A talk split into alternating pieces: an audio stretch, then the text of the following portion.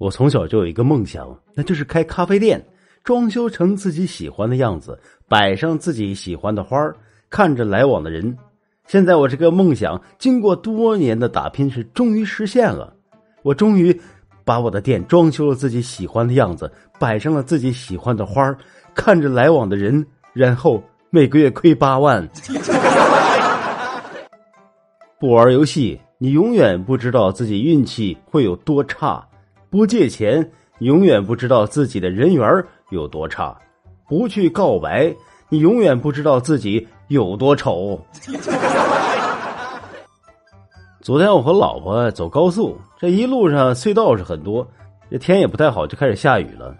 我正在开着车呢，我媳妇儿是突然说了一句：“这南方好奇怪呀，一出隧道就下雨，进隧道它就不下了。”我心里默默的想着，老婆。你能说出这么有智商的话，我简直无言以对呀！昨天我帮朋友看他家的小孩子，是个四岁的小男孩这小鬼呢，他就问我：“哥哥，哥哥，你怎么长得这么丑啊？”我想了想呢，然后就跟他说：“你不要告诉别人哟，其实我就是未来的你。”然后我这熊孩子哭了三十分钟。肯德基啊，要出盖饭了。他的广告语说的是“妈妈的味道”，那位网友就评论了：“你妈做饭就这个味儿啊？你妈给你就这么点饭啊？你妈是后妈呀？”有一次失恋啊，和一个哥们儿在喝酒聊天我呢就跟他说：“哎，我是恋爱一次失败一次，恋爱一次失败一次，真羡慕你。”我怎么了？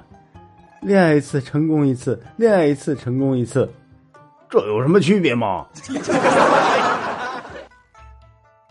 我刚认识老婆的时候，什么都没有，因为家里条件不好，一家人挤在三十平米的地方。经过奋斗，我现在结婚了，有了一套一百三十平的房子，还开着 Q 五。谢谢老婆陪我的奋斗，没有什么内涵，就是想让你们知道，有一个有钱的老丈人真好。记得去年过年的时候，我和我爸一块儿出去买菜，他前面走着，我在后面跟着。我爸突然回头就对我说：“后面的路你得自己走了。”听到这儿，我突然感觉好心酸啊！家里就我自己，而且一个人跑到千里之外的北京，回家的日子是屈指可数。